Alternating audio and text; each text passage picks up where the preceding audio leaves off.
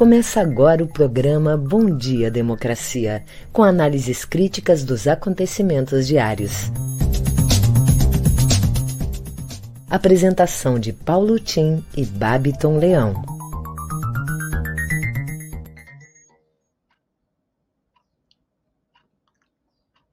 Bom dia, democracia. Bom dia, democratas de todos os quadrantes do Brasil. Bom dia, internautas que nos seguem nesse programa. Bom dia, colegas de trabalho, convidados que devem estar conosco daqui a pouco. O escritor é, Rafa Rafuage e a nossa educadora ambiental, Aileen Schwambach. Bem, oito horas em Brasília, capital da esperança. Sempre esperamos que de lá venha o anúncio de que foi instaurado o impeachment contra Bolsonaro.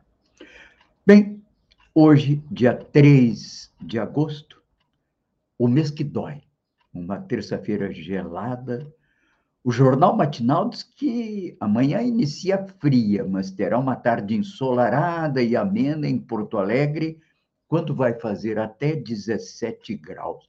Bom para mim, que estarei hoje aí. Agosto laranja e dourado. O agosto foi premiado com duas iniciativas importantíssimas.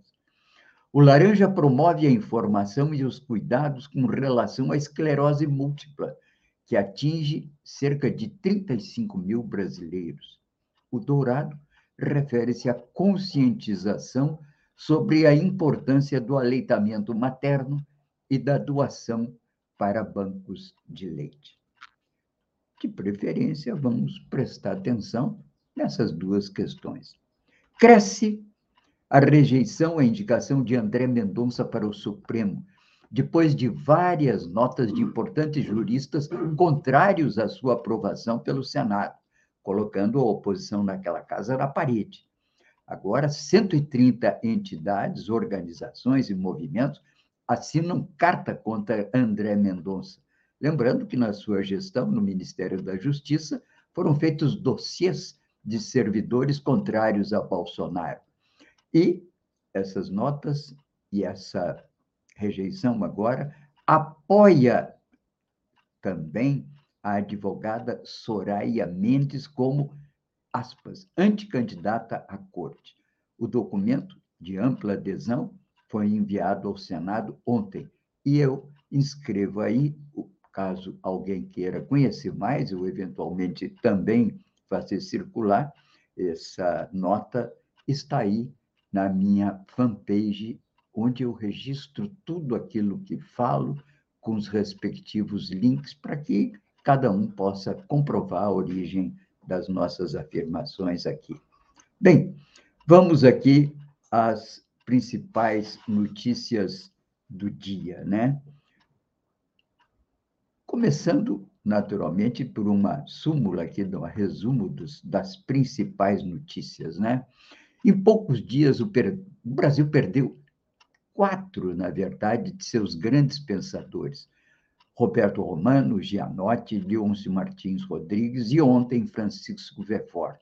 Aliás, algumas semanas perdemos um outro importante nome da cultura brasileira, o Alfredo Bose. Há pouco mais de tempo, então, fosse o Alfredo Bose. A literatura, a filosofia, a sociologia estão de luto. Em Mangueira, dizia Noel Rosa, quando morre um poeta, todos choram. Num país civilizado, quando morre, numa sentada, quatro grandes intelectuais, abre-se uma lacuna imensa no seu pensamento crítico. Nossa solidariedade, portanto, aos amigos e à família desses que nos deixaram. Fux anuncia que confrontará Bolsonaro. Toda a imprensa repercute em primeira página. E o podcast da Folha UOL se pergunta onde Bolsonaro quer chegar. A ameaça à eleição é conduta antidemocrática, diz ministro Barroso em pronunciamento ontem. E o presidente do STF também discursou na volta do recesso. Aí estão indicados os links para quem quiser ver a íntegra desses discursos. Enquanto isso, Bolsonaro, em franca campanha eleitoral, como diz o jornalista Camarote, do G1, que o governo estuda, inclusive, criar fundos de erradicação da pobreza com recursos das privatizações. E Miriam Leitão, que entrevista o general Santos Cruz, também destaca que Santos Cruz afirma que o projeto de Bolsonaro é um projeto de poder pessoal. Do ponto de vista do projeto do Bolsa Família, a ideia do Paulo Guedes é turbinar o Bolsa Família, como foi apresentado e já foi apresentado ontem aos ministros Lira e Pacheco, presidentes da Câmara e do Senado. Outra fonte seria a suspensão dos pagamentos de precatórios aos servidores que, porventura, já tenham ganho esse direito na justiça. Propõe o Paulo Guedes que os precatórios sejam prorrogados por 10 anos. Ou seja, é uma barbaridade. Enquanto isso, o futebol está lutando né, por uma vaga na final. É a seleção que dá o troco para o México. Né? Arrancadas de Brasil e Japão estão entre as melhores da história, afirma a imprensa. E Mihail Lopes, cubano, maior lutador da história, ganha a quarta medalha de ouro consecutiva e dedica a quem? Ao comandante Fidel Castro. Primeiro museu da cultura hip hop na América Latina será inaugurado no Rio Grande do Sul. E o nosso produtor acadêmico Rafa Rafuage vai nos falar a respeito disso. Bem, são muitas as matérias, fizemos aqui um resumo para você saber o que, que vai pelo Brasil no dia de hoje. Bom, vamos ver as manchetes do dia com Babiton, aí em Porto Alegre. Bom dia, Babiton. Bom dia, democracia. Bom dia, Paulo Tim. E bom dia para toda a nossa audiência.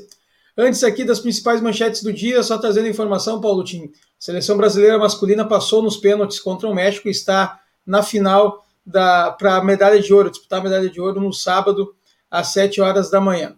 Então, agora trazendo as principais manchetes do dia. Primeiramente no G1.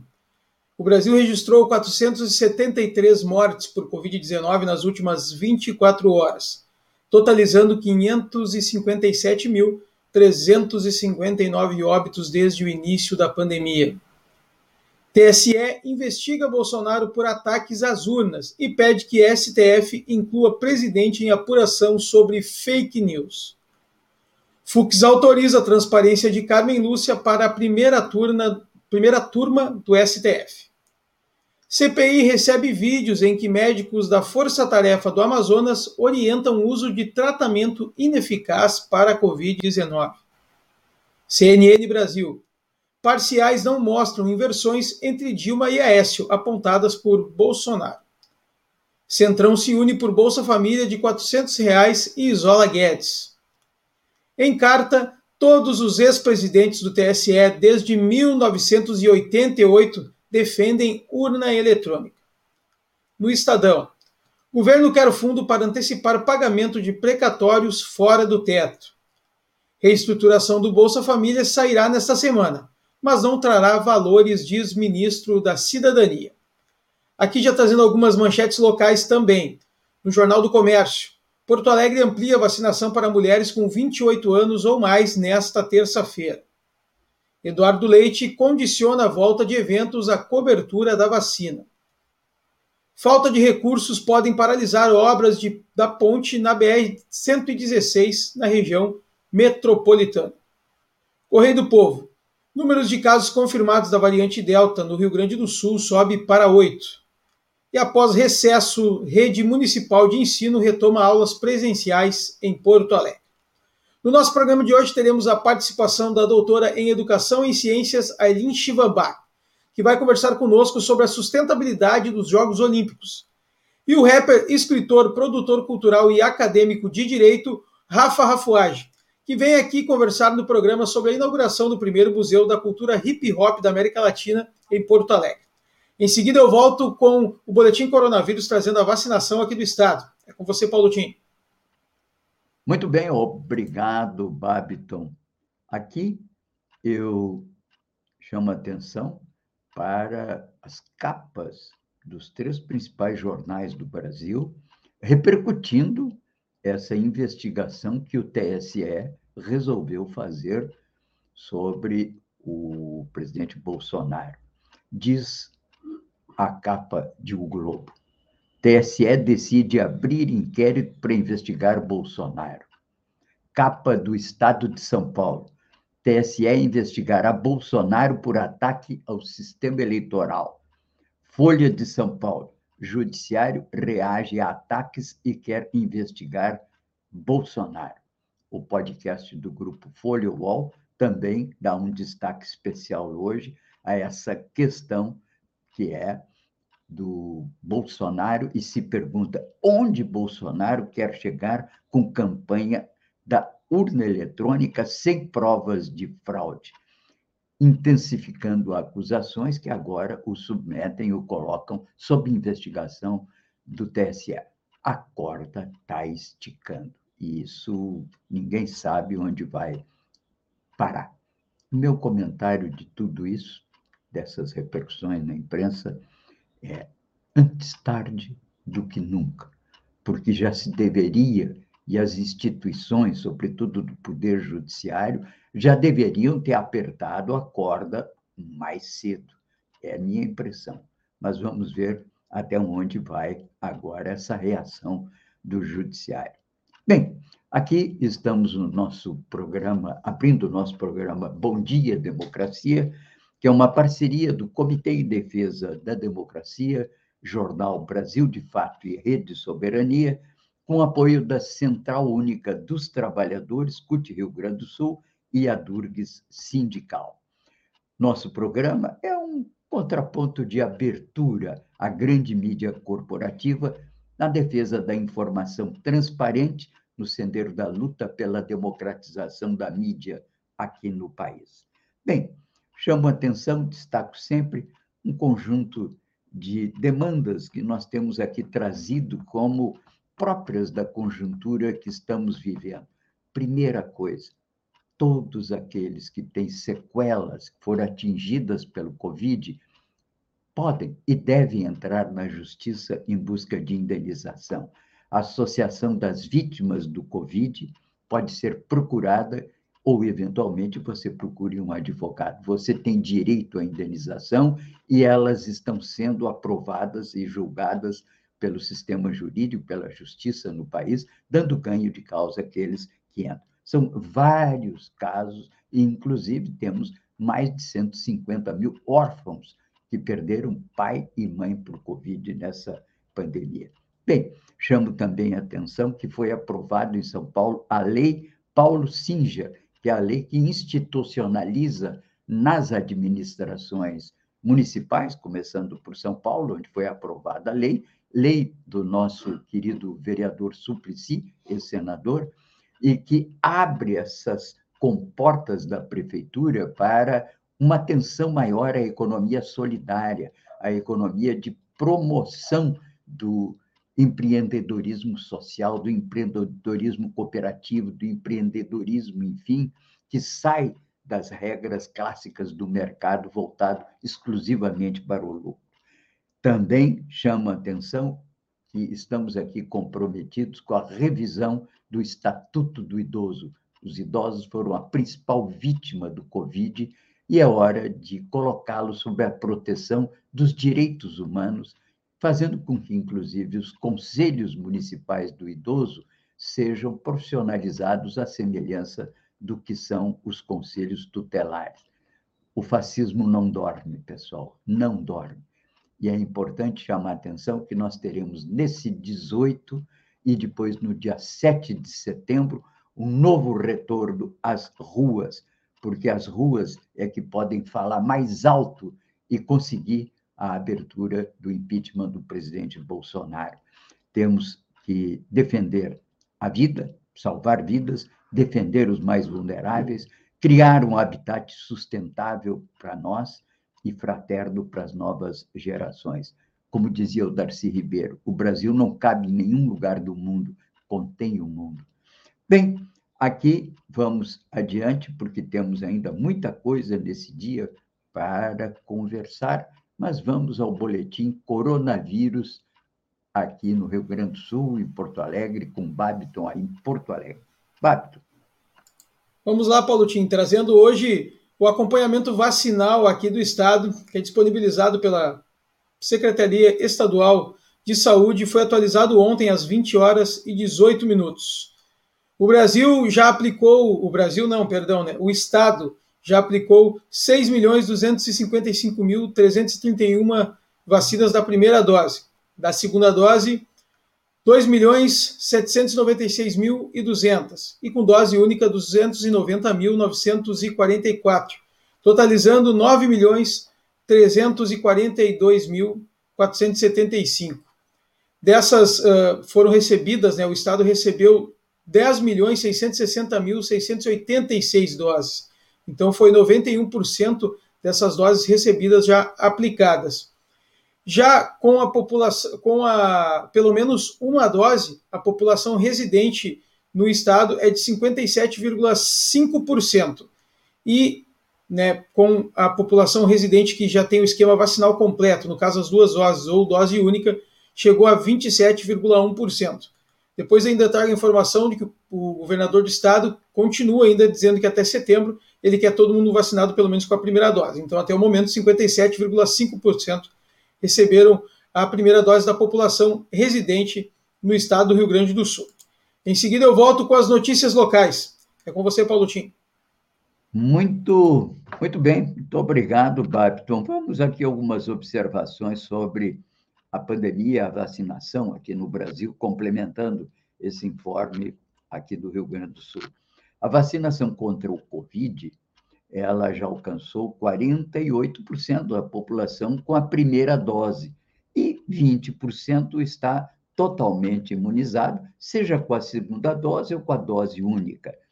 Está avançando, mas é pena que não tenha começado antes, e ainda assim é pena que não haja maior aceleração com maior oferta de vacina.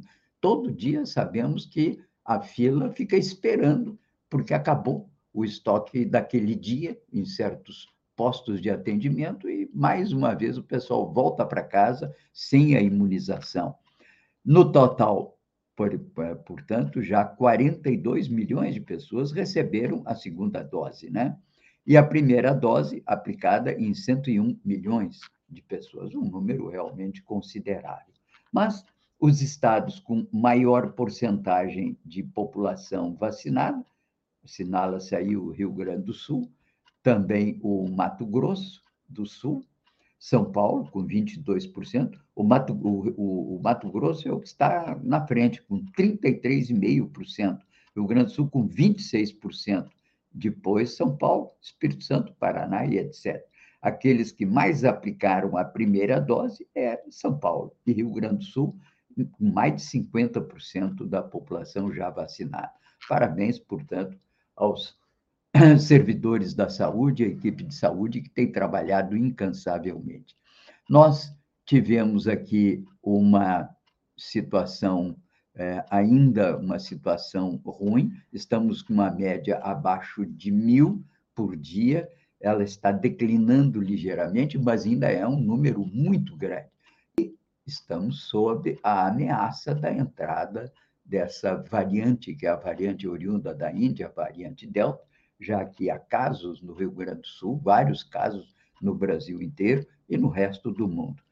Enquanto isso, a CPI retorna às sessões e hoje houve o reverendo que negociou as vacinas. Hamilton Gomes, reverendo, é peça-chave para explicar o uso de intermediários naquele viveiro de interesses espúrios que tomou conta no Ministério da Saúde, na época do general Pazuello e do coronel Elson. Bom, aqui também uma matéria da, do, do Globo News que eu sugiro quem queira conhecer um pouco melhor dos personagens dessa verdadeira intriga contra o povo brasileiro, que é quem é quem na CPI. Veja os citados nos escândalos e nas vacinas e qual o, enfim, qual a acusação que cabe ou cai, recai sobre eles, né? Portanto, fiquem atentos.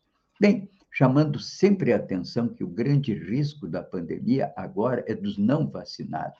Portanto, corra, vá fazer a segunda dose, mantenha os cuidados que são indispensáveis para a prevenção, que são os cuidados com o distanciamento, a máscara, o álcool gel, tudo isso é importantíssimo para se refrear essa pandemia chegarmos a um termo, quem sabe, aí por meados do ano que vem. Dificilmente será antes. Mas, bem, vamos então ver as notícias locais aí com o Babiton. E, aliás, já deu muita notícia local hoje. Tem mais alguma coisa, Babiton? Eu trouxe antes, Paulo, tinha as manchetes locais, agora vamos trazer as notícias ah, aqui do ah, matinal. Tá bom. Então, com a primeira, Leite fala em erro de leitura e praticamente descarta volta de eventos antes de setembro.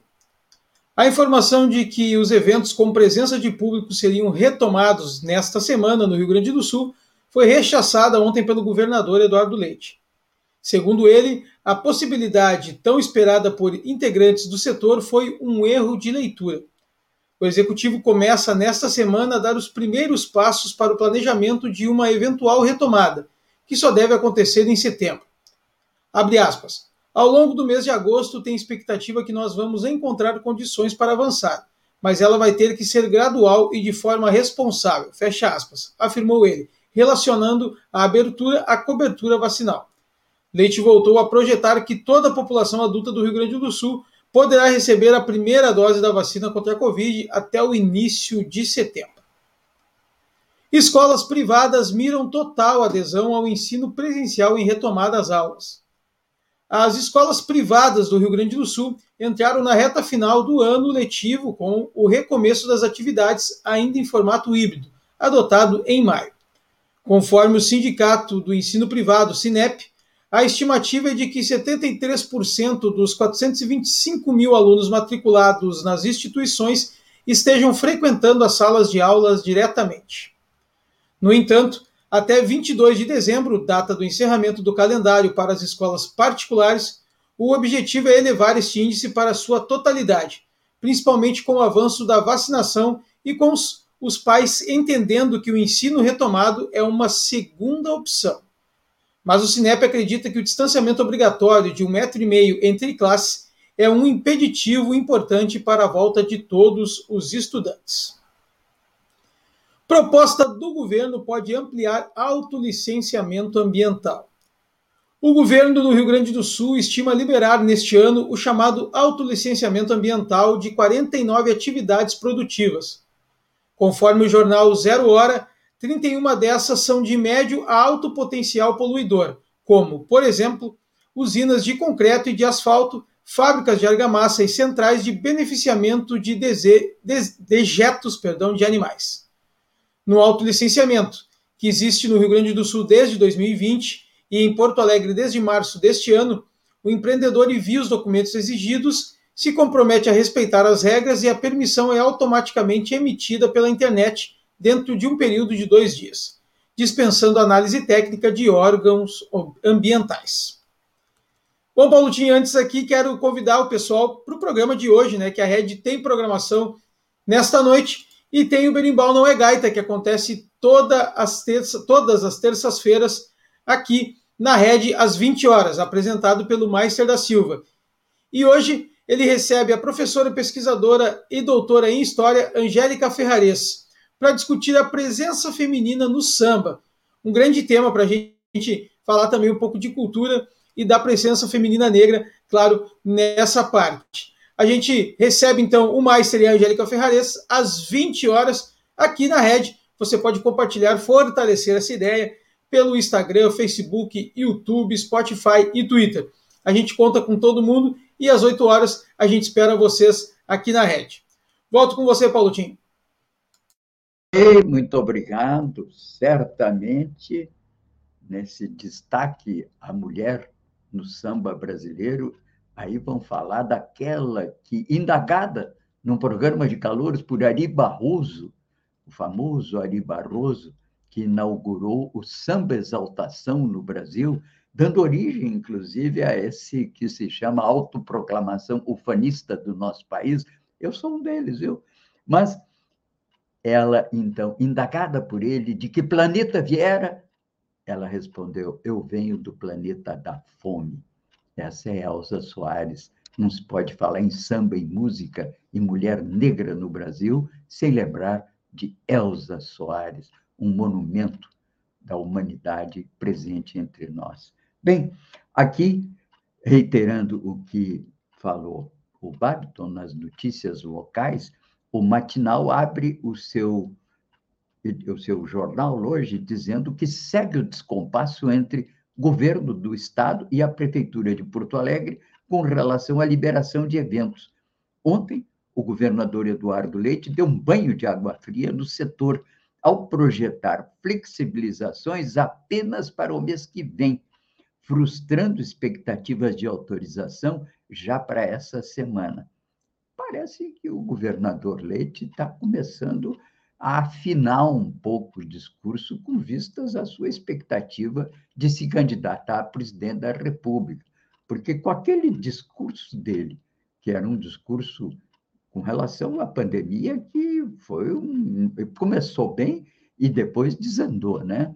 E com essa fixação no que nós chamamos de agenda fiscalista, que só tem como objetivo da política econômica do governo as privatizações. E aí ele já começou. Ou ele para com isso, ou ele não vai ter espaço nacional porque esse discurso está ultrapassado, é um discurso dos anos 70, 80, mesmo a, o, o, lugar por excelência do neoliberalismo, de onde emergiu o consenso de Washington, que influenciou instituições financeiras, governos de todo o mundo em 1989, hoje começa a romper com essa linha de raciocínio e volta às inspirações que tem no Estado uma mola propulsora do desenvolvimento e da cidadania.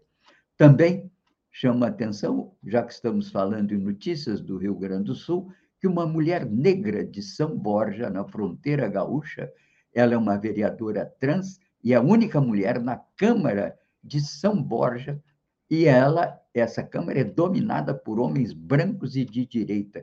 Vamos destacar e, eventualmente, vamos escutar essa mulher para que ela nos traga um pouco da sua experiência em São Borja, matéria publicada pelo jornal Brasil de Fato.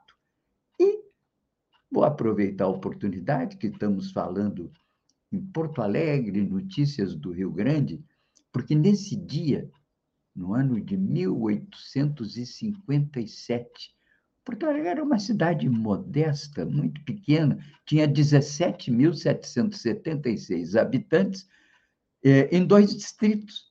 E tinha nessa população, veja o peso da população negra, 5.146 escravos. E uma população urbana que era de 2.664 habitantes em apenas 40, 444 domicílios.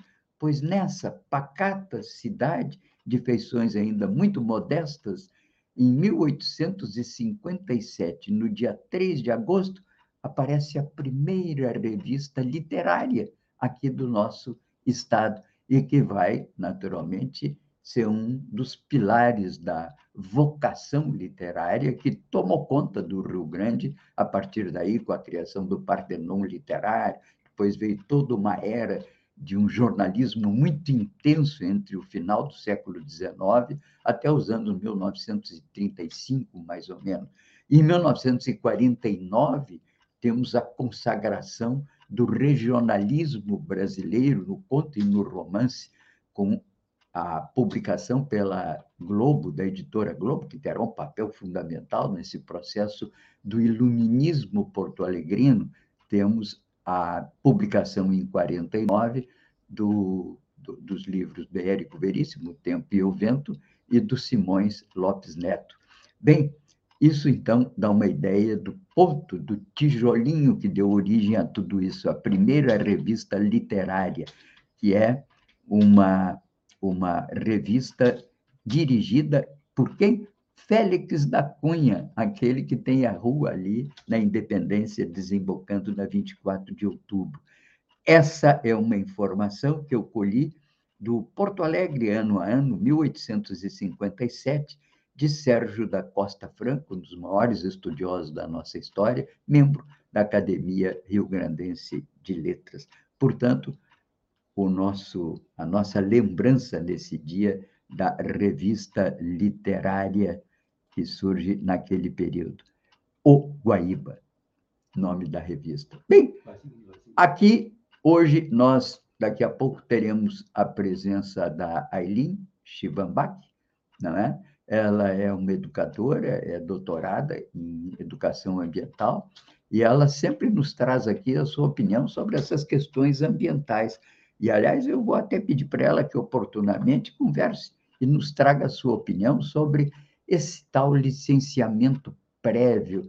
A gente sabe que, de certa maneira, há que tentar flexibilizar, sim, o, o, o as exigências para o desenvolvimento da cidade, do estado, do país, mas a questão ambiental exige cuidados muito especiais, porque eu temo um pouco, né? eu fico vendo um dos itens que foram liberados é para empresas que tratam excrementos de animais. Me parece que isso é uma coisa de alto impacto ambiental e também no processo de trabalho né, de pessoas envolvidas nisso. Outras áreas talvez pudessem mesmo ser flexibilizadas, mas vamos esperar ver o que, que a Eileen, oportunamente, que é uma estudiosa do assunto, nos traz sobre essas questões. Eu volto aqui aos nossos as nossas recomendações fundamentais e que constituem uma espécie de agenda básica com a qual nós trabalhamos aqui sempre, né, chamando a atenção de aspectos importantes da conjuntura nacional. E destaco aqui como artigo do dia hoje, sempre aqui seleciono um artigo do dia e que é enviado a todo o pessoal interessado, inclusive os membros do comitê. E, em memória Roberto, Santa, Roberto Romano da Silva, recentemente falecido, trago um artigo dele sobre o arrependimento de Lia Luft, que é uma escritora gaúcha muito conhecida e é, respeitada. Diz o Roberto: a responsabilidade de uma pessoa aumenta na medida de suas informações intelectuais. Quando alguém chega ao ponto de escrever livros destinados ao público, sua capacidade de compreensão de fenômenos sociais deve ser mais ampla e profunda.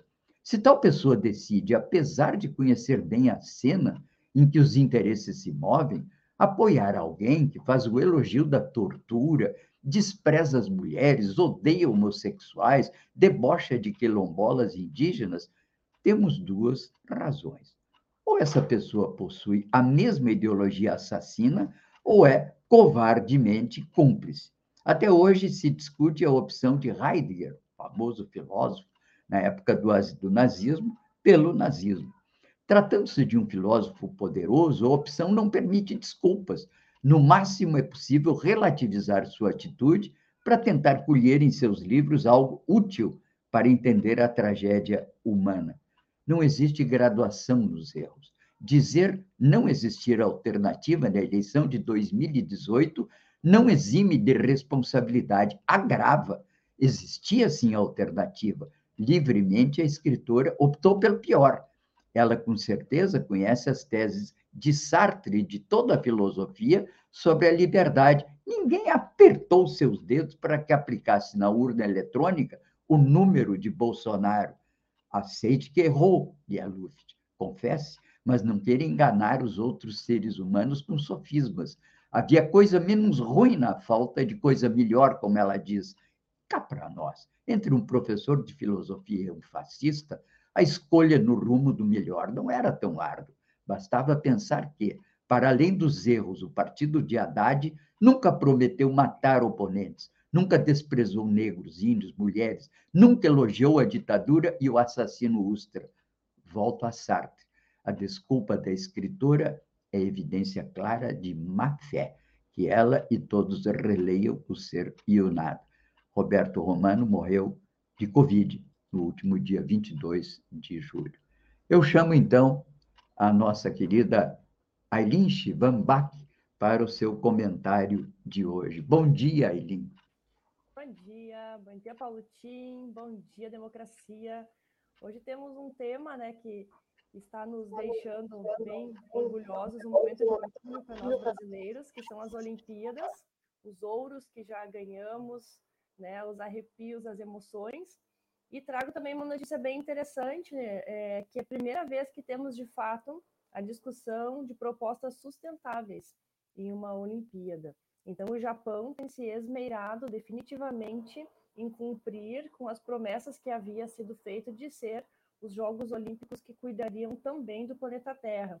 Até eles fizeram um slogan que eu achei bem bacana, é sejamos melhores juntos para o planeta e para as pessoas. Então, dentro dessa proposta toda, Paulo Tim, é, no Rio de Janeiro, em 2016, houve uma emissão de mais de 4,5 milhões é, de toneladas de carbono emitidas no ar. Em Londres, em 2012, 3,3 milhões. E agora o Japão se comprometeu em não passar de 2,9 milhões. Então, de fato, eles têm tentado cuidar bastante com o índice de poluição que tem sido é, emitido. É claro que há um número pequeno de pessoas circulando na, na, nas ruas, em comparação a uma grande Olimpíada que carrega aí milhões de pessoas nas cidades, mas, além disso, toda a proposta, desde os uniformes, os uniformes, os, os shorts, as camisetas dos atletas foram produzidos com fibras de plástico. A empresa Coca-Cola se comprometeu a coletar esse plástico e a, em produzir esses uniformes.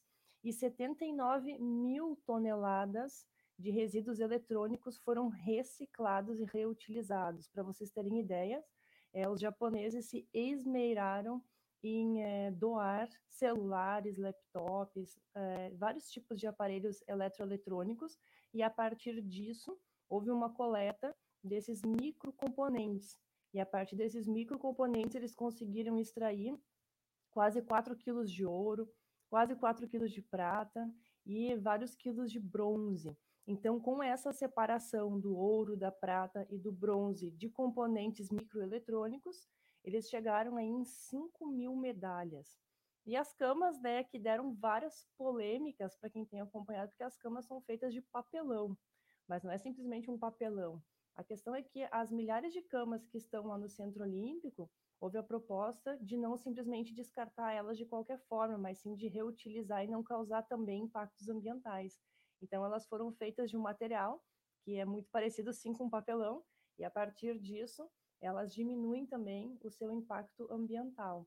E outras discussões que tem, né? 65% dos resíduos que forem produzidos nessa Olimpíada, segundo os, os japoneses, a comissão japonesa se compromete em reciclar e também tudo aquilo que for produzido em dar também um outro uso e não simplesmente descartar em um lixo.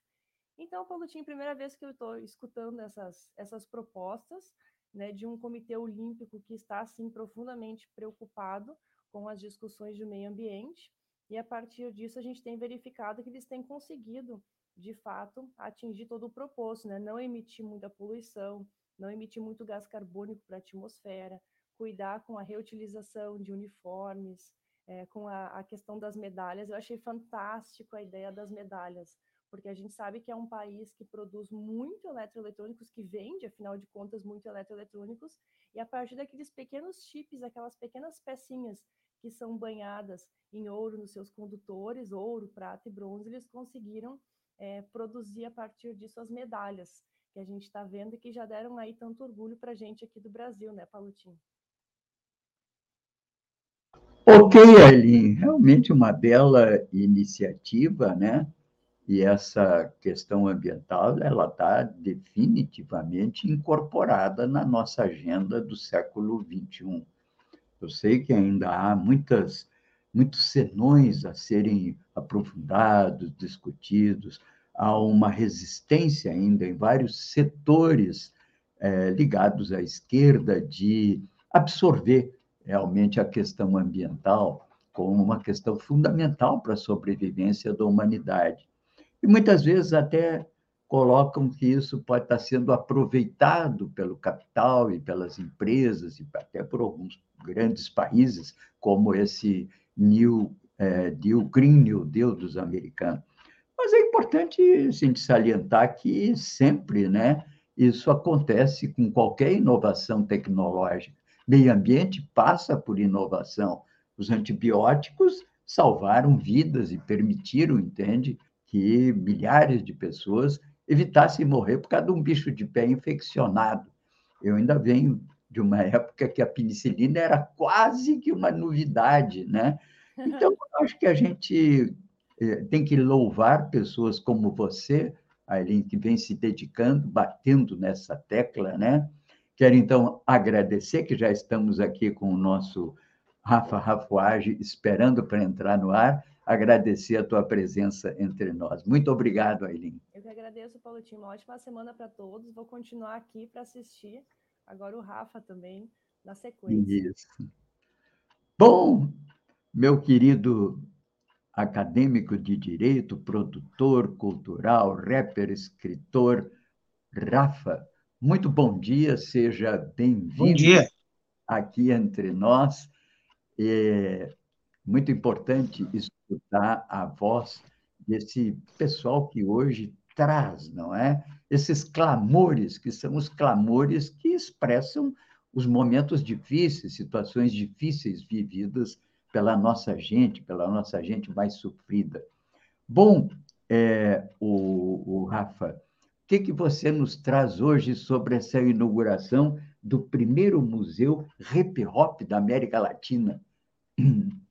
Então tá, primeiro dizer que é um prazer estar aqui no Bom Dia Democracia. É, espero poder contribuir não somente com os nossos telespectadores, ouvintes também, mas principalmente com uma boa ideia que possa também servir, talvez, de modelo ou exemplo para que outros estados do Brasil, também cidades do Rio Grande do Sul, é, levem para dentro das suas delimitações. É, o Museu da Cultura Hip Hop ele nasce de um desejo geracional, ou seja, ele transpassa, inclusive, a minha própria geração do que está protagonizando essa ação em conjunto com outras gerações, porém, é, ele vem de um desejo desde os anos 80, onde não se tinha nenhum espaço de preservação da memória, é, do acervo e principalmente de fomento às histórias que já foram realizadas no Rio Grande do Sul é, em prol da cultura hip hop. Esse museu ele nasce com um recorte especial de contar a história especificamente do estado do Rio Grande do Sul do Brasil e não da América Latina. Obviamente, a gente vai ter a história mundial da cultura hip hop, que vem da África para a Jamaica, da Jamaica para os Estados Unidos, Estados Unidos para o mundo e aqui no Brasil, especialmente, é, de São Paulo para o restante do, do, do país também. Então, na verdade, esse museu, tendo esse recorte específico do Rio Grande do Sul, ele, ele vem no sentido de provocar com que outros estados brasileiros também organizem os seus acervos, os seus coletivos, deixem o ego de lado e façam com que a memória e a história da cultura hip hop ela prevaleça sobre qualquer indivíduo ou coletivo, pensando, obviamente, né, nessa questão majoritária que é a cultura hip hop. Para que talvez daqui a cinco anos a gente tenha condições de ter um museu nacional da cultura hip hop a partir da organização de cada estado da Federação Brasileira. É muito o, você poderia, o Rafa, assim, rapidamente, é, nos dizer assim sobre a origem do hip hop, em que, que ele consiste, como ele se compatibiliza, por exemplo, no Brasil com a música que é a música tradicional do Brasil, que é o samba. Então, na verdade, a cultura hip hop ela tem uma origem muito semelhante ao samba, que vem de uma origem sofrida, vem de uma origem de batalha de luta, principalmente pessoas negras que, através de um processo da escravidão, seja aqui no Brasil, seja em África, seja em outros países do mundo também, sofreram pela, pela mão do colonialismo, né? É interessante pensar que a cultura hip hop, como eu disse antes, ela vem de uma origem de África e de África vai para Jamaica. E nos guetos jamaicanos, através do sound system, ela se desenvolve um, um, ainda embrionária e ganha vida, talvez, nos Estados Unidos, em Nova York especificamente, nos bairros do Bronx, do Brooklyn, Harlem, Queens, bairros que eram mais periféricos na época, né? A cultura hip hop tendo quatro elementos, conforme pensada, não somente por DJ Kool Herc, mas África Bambata, Grandmaster Flash, é, através do grafite, da dança, do MC, do DJ, né? Esses quatro elementos fundamentais que são pilares dessa cultura que hoje ganhou o mundo, não somente nas questões sociais, mas no mainstream. Hoje, nas grandes plataformas de música, né, é, é, a gente tem a cultura hip hop presente através da música rap. Não por menos, né? A gente teve agora há pouco a exposição dos Gêmeos, que são é, grandes grafiteiros do Brasil reconhecidos internacionalmente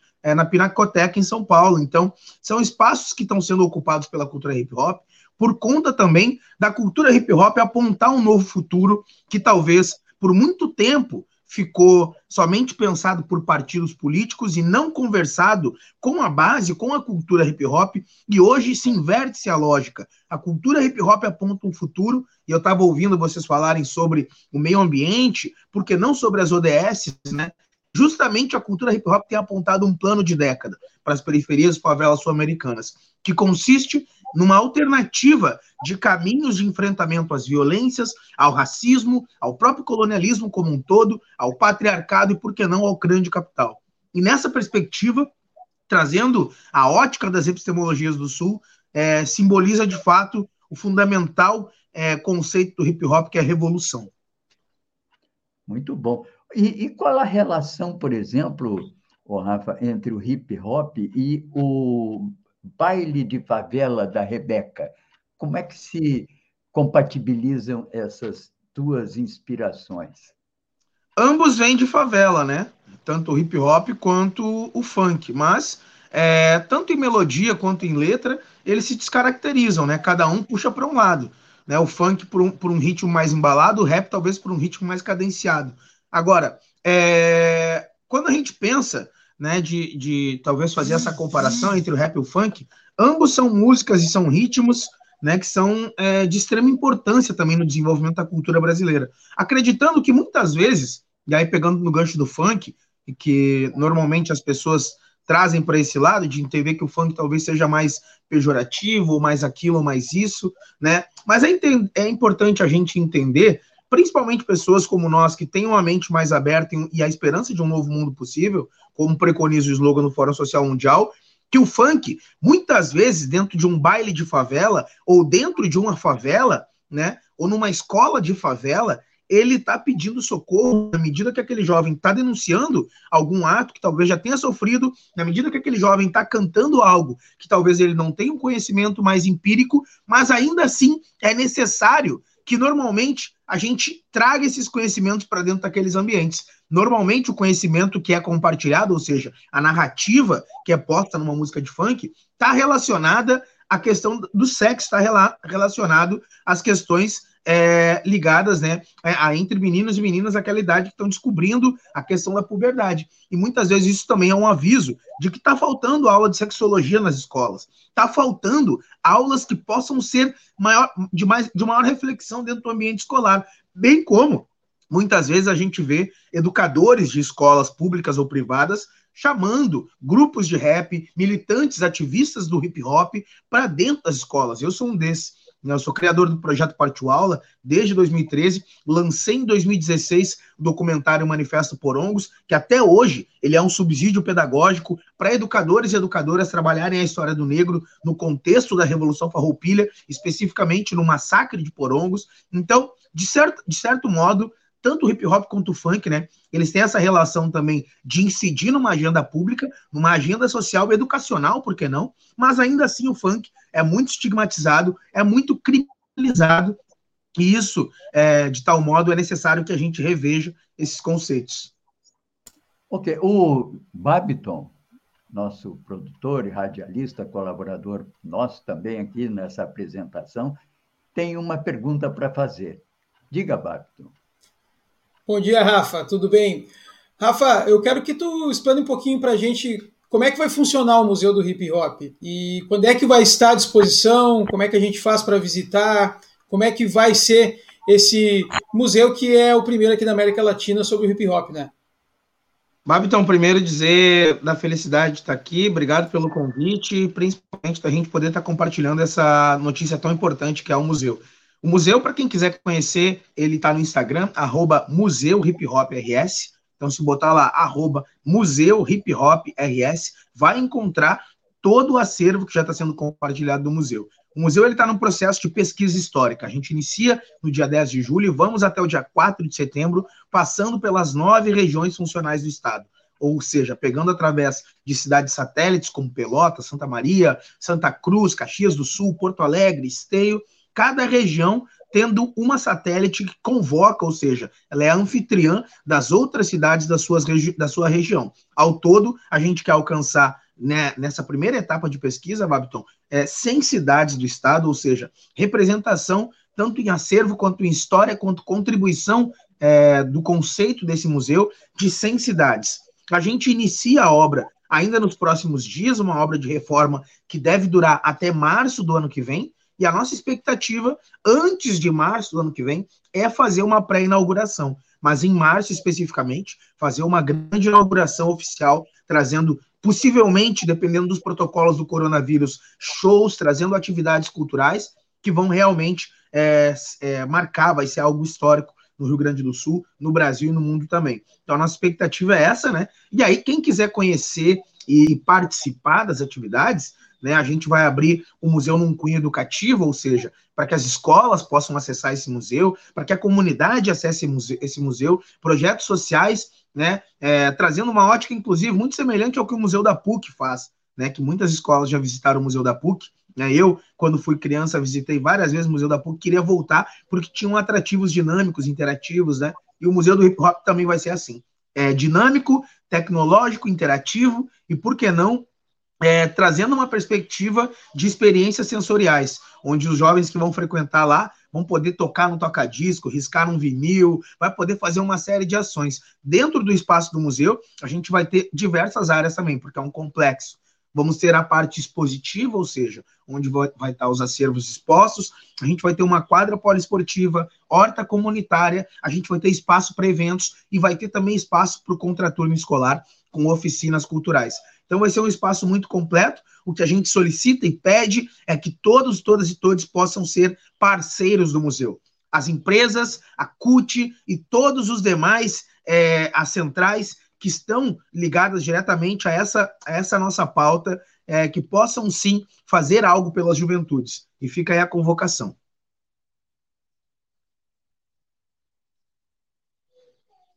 O Babton está sem. Tá Tava sem. Tava... A gente quer agradecer aqui, Rafa, a tua participação. Claro, já são 8 horas e 52 minutos. A gente vai encaminhar para a parte final do programa. Conte conosco aqui do Bom Dia Democracia. Estamos sempre à disposição e volte mais vezes aí para compartilhar esses grandes projetos. Obrigado, Rafa. Tamo junto, muito obrigado. Bom dia. Ô, Rafa, não vai ainda. Eu quero te fazer um convite para você participar do Farol Literário aqui na Estação Vamos. de Democracia da Rede, segunda-feira, às 19 horas. É, nós o, vamos te mandar o link às 19 tá okay. horas, segunda-feira. E aí, para discutir okay. essa questão também, nós queremos conversar um pouco sobre esse baile de favela, as razões do impacto dessa menina, né, que de uma hora para outra passou a ter mais de 10 milhões de seguidores, né? Eu acho que isso vai trazer uma projeção muito grande também para o hip hop e para o funk. Ela teve esse papel de divulgadora.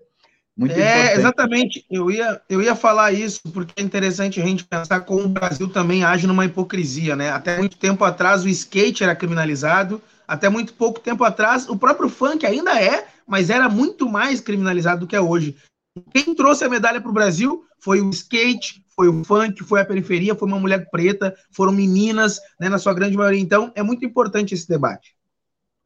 Regiões pobres, cidades que são cidades com áreas depauperadas, famílias exatamente, pobres, exatamente, e fazendo o orgulho e a alegria de todos nós brasileiros.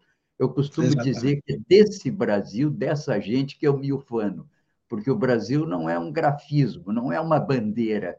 O Brasil é o seu agente, é o seu povo, e eles estão trazendo esse orgulho. Então, te esperamos segunda-feira, e lembrando, não, Rafa, que o samba também foi criminalizado, né? Também, e, também. o Noel Rosa subiu no morro e ele teve uma polêmica com Wilson Martins, a polêmica sobre enfim, onde é que estava a poesia? E ele escreveu uma letra, um samba maravilhoso, que é Palpite Infeliz, né? Tem muita gente com palpite infeliz também sobre o hip hop, sobre o funk, enfim, sobre o papel da periferia nessa renovação cultural que o Brasil vive. Viva Não, é importante. É importante. Isso é mesmo. É isso. Eu vi, eu vi aqui no chat um comentário, a moça comentou que a letra do baile de favela é machista. De fato, ela é, né? De fato, a, a, não dá nem para cantar aqui a letra do baile de favela. Mas é interessante saber que essa reflexão ela tem que ir além do jovem que está cantando o baile de favela. Porque não foi esse jovem que inventou o patriarcado. Não foi esse jovem que inventou o machismo. Ele é fruto, ele é consequência. É como a letra do Nego Drama, né? É, é, é consequência de um sistema que já vem e pendura por anos, que foi originalizado é, principalmente pelo, pelos colonos que aqui chegaram, portugueses, né? Colonos brancos que chegaram aqui e, obviamente, pensaram esse sistema, estruturaram esse sistema racista, homofóbico, machista. Então, como consequência, é, é importante a gente realmente pensar em alternativas de combate ao machismo, alternativas de combate ao racismo, à homofobia, porque não sexismo, e agora mais presente ainda com o bolsonarismo, o nazismo, também o fascismo e todos os ismos que não contribuem. Segunda-feira estamos de volta para trocar ideia. Certo, muito obrigado então, e com essa presença hoje do nosso Rafa Rafuage, que vai estar de novo conosco aqui na segunda-feira no Farol Literário. Quero agradecer a presença dele entre nós, também da Aileen Chibambak, que trouxe sempre as suas preocupações e valorizou hoje esse, essa ação, essa atitude do Japão com relação às Olimpíadas em Tóquio, né? dando um grande passo no sentido da sustentabilidade de, de, desse tipo de evento. Agradeço a eles, agradeço aqui também ao querido Babiton pela colaboração conosco na apresentação e produção do programa, ao Gilmar, que está aqui do meu lado, cedinho, já estava aqui botando em operação aqui a imagem e o som que vocês recebem. Portanto, nessa bela terça-feira gelada, entende? Esperemos que durante a tarde, como diz o matinal, como promete o matinal, aqueça um pouco esse inverno, né? E que tudo mais vá para o inferno, né? Então, muito obrigado, viva a democracia, até amanhã, oito horas aqui conosco no Bom Dia Democracia. Até amanhã. Atuando em todo o território nacional desde janeiro de 2021, o Portal da Vacina se tornou uma das principais referências no combate à Covid-19 e na luta pela vida. Um trabalho contínuo com campanhas publicitárias e divulgação de informações apuradas e atualizadas sobre a pandemia. Mas o sucesso do portal se deve à extensa rede apoiadora que participa ativamente na produção e principalmente no compartilhamento do nosso conteúdo. Hoje somos mais de 100 entidades, com representantes de toda a rede sindical, associações, institutos, movimentos sociais e empresas, unidas em prol da vida, das vacinas, contra a fome e as misérias advindas da pandemia do novo coronavírus. Quando tiver contato com algum conteúdo do Portal da Vacina, Saiba que ele é fruto de um trabalho sério, pesquisa e, mais do que tudo, dedicação de centenas de entidades, representando milhões de cidadãos brasileiros. Juntos, nós vamos vencer essa pandemia, lutar pela vacina, por informação de qualidade e pelo respeito e adesão aos protocolos de segurança depende de todos e de cada um de nós. Portal da Vacina é o Brasil todo conectado para pôr um fim na pandemia. Apoio Comitê em Defesa da Democracia e do Estado Democrático de Direito.